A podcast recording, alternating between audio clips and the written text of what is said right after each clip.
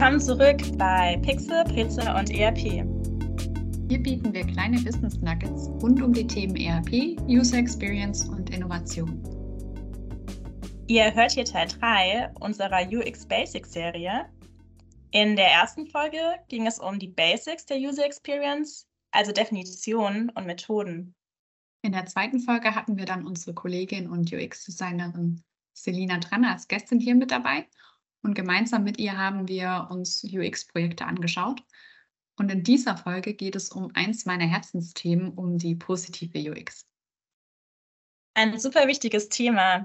Hier in der Folge wollen wir mit euch zuerst die Abgrenzung von positiver UX anschauen und euch dann anhand von Beispielen zeigen, wie man positive Erlebnisse gestalten kann. Dann starten wir direkt durch und machen tatsächlich aber nochmal einen kleinen Schritt zurück. Ein Begriff, der im Zusammenhang mit UX steht, ist die sogenannte Usability oder zu Deutsch auch Gebrauchstauglichkeit. Dabei geht es um die Zeit während der Nutzung, die bestenfalls als effektiv, effizient und zufriedenstellend wahrgenommen wird. Usability setzt sich aus den folgenden drei Faktoren zusammen. Nummer eins, die Effektivität. Effektivität bedeutet, dass NutzerInnen ohne Umwege und Hindernisse an ihr Ziel kommen mit Effizienz, also mit wenig Aufwand. Und Effizienz ist dann die Nummer zwei. Und als drittes haben wir die Zufriedenheit, bei der auch wieder ganz stark die subjektive Wahrnehmung mit einspielt. Jetzt könnte man ja davon ausgehen, dass wenn diese Kriterien gegeben sind, dass man dann von einer positiven Erfahrung sprechen könnte. Aber wir unterscheiden nochmal explizit zwischen UX und positiver UX. Wenn wir Usability fokussieren, entsteht mit der Zufriedenheit in Anführungszeichen nur eine neutrale Haltung. Und selbst die neutrale Haltung ist in der Praxis nicht immer gegeben.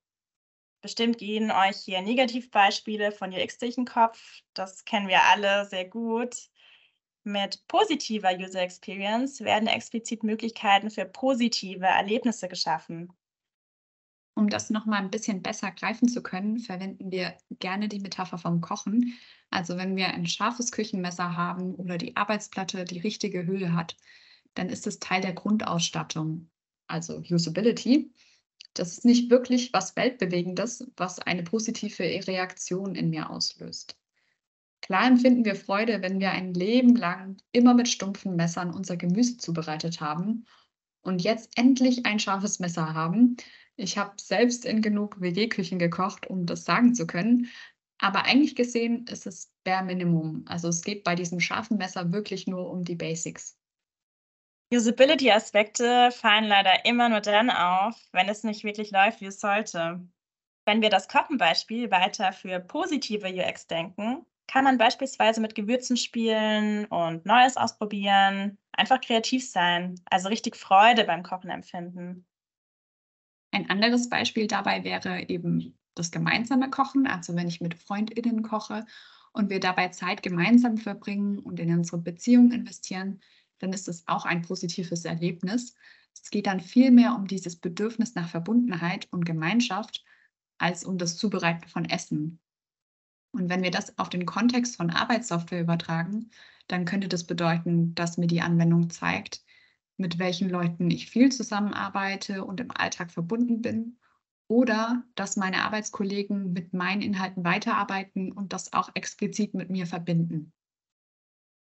Oder ein System schlägt immer neue Inhalte vor. Also beispielsweise immer ein anderer lustiger Spruch oder Icons und Animationen während einer Anwendung lädt.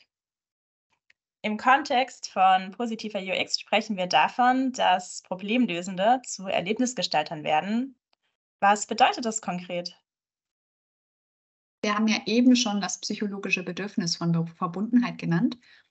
Du hattest jetzt auch noch ein Beispiel für Stimulation genannt. Ja, bei positiver UX geht es darum, dass wir eben mit solchen psychologischen Bedürfnissen Möglichkeiten für Erlebnisse schaffen. Es gibt in der positiven Psychologie dann nämlich im Großen und Ganzen ein gemeinsames Verständnis von einer Sammlung an solchen Bedürfnissen, die jede Person innehat. Also jeder hat das Bedürfnis nach Verbundenheit. Wie groß das jetzt bei mir oder bei dir im Speziellen ist, ist dann wieder individuell. Aber wenn wir diese Bedürfnisse ansprechen, dann können wir Möglichkeiten schaffen, Wohlbefinden zu stärken. Das kann im ersten Moment sehr abstrakt klingen. In Folge 1 haben wir über UX-Methoden gesprochen und für positive UX gibt es auch spezielle Methoden. Die sind vor allem für UX-DesignerInnen sinnvoll, die nicht so erfahren im Bereich der positiven Psychologie sind, aber trotzdem gerne da ansetzen möchten. Beispielsweise haben wir da die Erlebniskategorien. Das sind Karten und jede Karte spiegelt dann eine Kategorie wieder, zum Beispiel etwas austüfteln. Und ein etwas tüfteln macht ja auch vielen Menschen Spaß.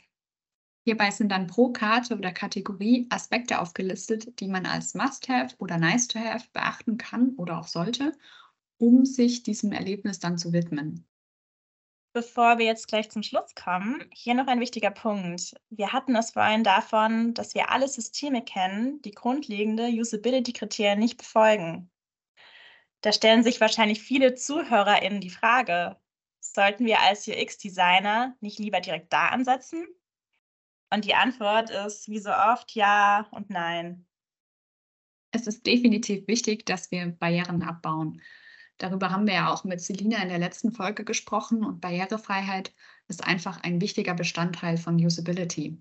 Aber gleichzeitig gibt es genug Erfahrungswerte, die zeigen, dass wir mit positiven Erlebnissen andere negative Erlebnisse in der gleichen Anwendung ausgleichen können. Und damit ist es definitiv wertvoll, sich parallel beidem zu widmen, also Probleme zu beheben und gleichzeitig Menschen Begeisterungserlebnisse zu schenken. So, hier ein kurzes Recap der Staffel. In der ersten Folge haben wir uns die Basics von UX angeschaut, dann Projekte und Rollen näher betrachtet und jetzt mit der positiven UX einen Schlusspunkt für diese Staffel gesetzt. Vielen Dank an unsere Zuhörenden auch in dieser Staffel. Uns hat es mal wieder super viel Spaß gemacht und ich hoffe, ihr konntet viel mitnehmen.